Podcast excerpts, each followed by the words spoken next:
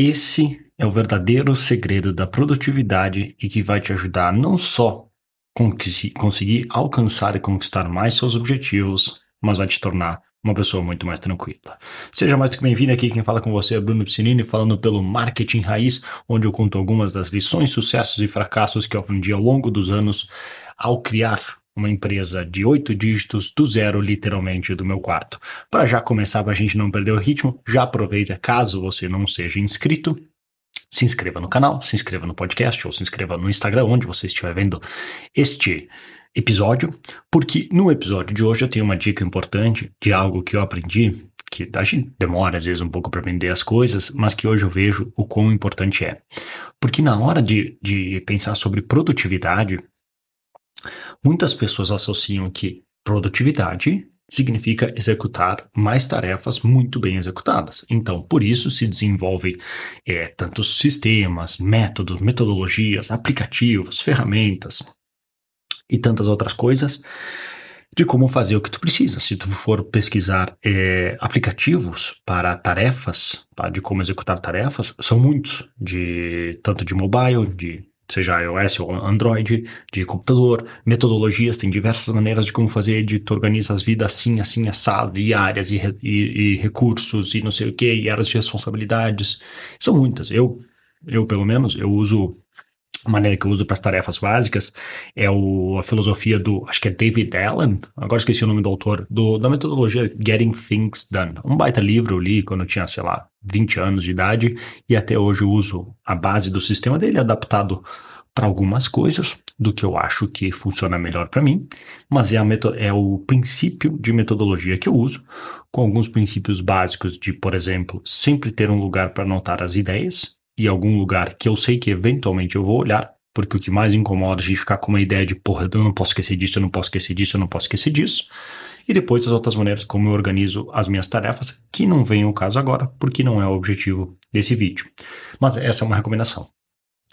Aí, ao longo dos anos, a gente pode melhorar a gente pode melhorar como a gente organiza nossas tarefas, a gente pode melhorar a nossa metodologia, a gente pode melhorar. Eu, por exemplo, eu uso o Notion. Não sei se tu conhece, é um, é um aplicativo barra ferramenta que eu conheci faz pouco tempo e, pô, eu transferi tudo para lá. Gosto demais.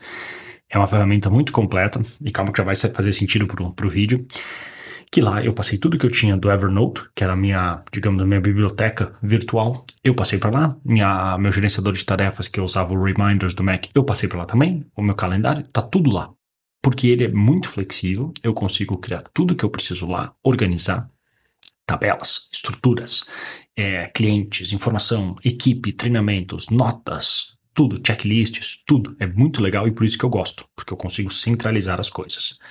Dito isso, eu vejo muita e muita gente que já apareceu em vídeos no YouTube, no Reddit ou em algum lugar, que, como ele é tão flexível e tão potente, tu pode fazer o que tu quiser. Tu pode criar um mega sistema super complexo onde a tarefa reconhece puxa de outra tabela o que, que foi feito e aquele projeto, o quanto por cento ele já foi completo com base no número de tarefas e o quão ocupada está cada pessoa da equipe em relação àquele projeto. Dá para fazer um monte de coisa. Mas só porque pode ser feito não significa que deveria ser feito. Essa é uma grande diferença que não são muitos que entendem. Porque o que eu aprendi e que eu me dou conta cada vez mais do que, que é a verdadeira produtividade é que é o seguinte: a verdadeira produtividade, na verdade, a verdadeira produtividade não, a verdadeira performance não é saber executar mais tarefas com maestria, fazer mais coisas e não que nada se perde, tá tudo anotado, tu não esqueceu nada, tá tudo certinho, sistema lindo. Para mim, o que eu vejo como a verdadeira produtividade e performance é simplesmente ter menos coisas para fazer. Então vou repetir, mudando um pouco. A verdadeira performance é ter menos tarefas como sua responsabilidade. Porque nós não somos máquinas e chega um ponto que vai estar vai estar vai ser limitado o que a gente consegue fazer. Então não é um sistema que organiza as 362 tarefas que tu tem que fazer e que dia tal eu faço tal coisa e semanalmente eu faço isso e mensalmente eu faço isso e tá, tá, tá, tá, tá, que vai resolver tua vida, porque por mais que tu vença uma, duas, três semanas, longo prazo vai ser difícil manter. Se for muita coisa. Não tem como. Óbvio que tem certas coisas que a gente vai fazer, mas quanto mais a gente conseguir, aí eu tô falando agora como empreendedor, que é para a maioria que eu falo aqui. E no caso, quando eu falo empreendedor, tanto todos nós, que seja profissional, digamos, digamos um dentista, por exemplo, que eu tenho ajudado, todos nós somos empreendedores do ponto de vista que temos um negócio que queremos crescer. Nós, como empreendedores, o nosso próximo passo lógico é descobrir, ok, eu tenho essa lista de 10, 20, 30, 50 tarefas que eu faço, como que eu passo elas adiante? Que eu tenho basicamente três opções. Eliminar, tem certas coisas que a gente faz que a gente não precisaria fazer. Segundo, automatizar, essa seria a melhor opção, porque vai ser a mais barata, vai estar automático, não vai depender de alguém, que um robô tem menos chance de errar, e é o que acontece, é a tendência mundial. E terceiro, delegar que são aquelas tarefas que realmente não tem como uma máquina resolver e hoje a gente delega. Mas isso, essa, essa equação de delegar e automatizar, como você bem sabe, vem cada vez mudando mais, porque até, por exemplo, uh, gerenciar os anúncios. Pô, tem ferramentas que tu coloca lá as informações certas, certas regras, eles fazem boa parte do trabalho. Precisa uma pessoa? Talvez, dependendo de como é que está a resposta. Então, eliminar, delegar, uh, eliminar, automatizar ou delegar são as três alternativas que a gente tem. Porque é só assim que a gente vai conseguir realmente ser produtivo.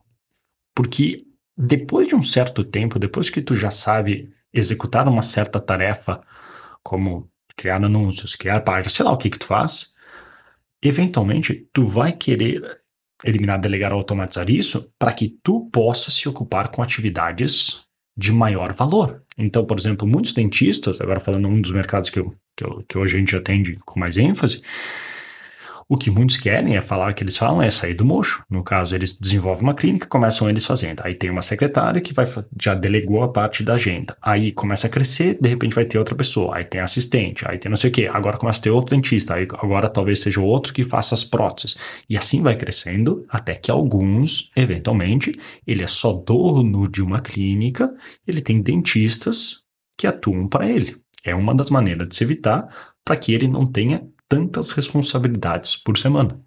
Então, essa é a maneira certa de pensar para realmente ser produtivo, para realmente ter alta performance.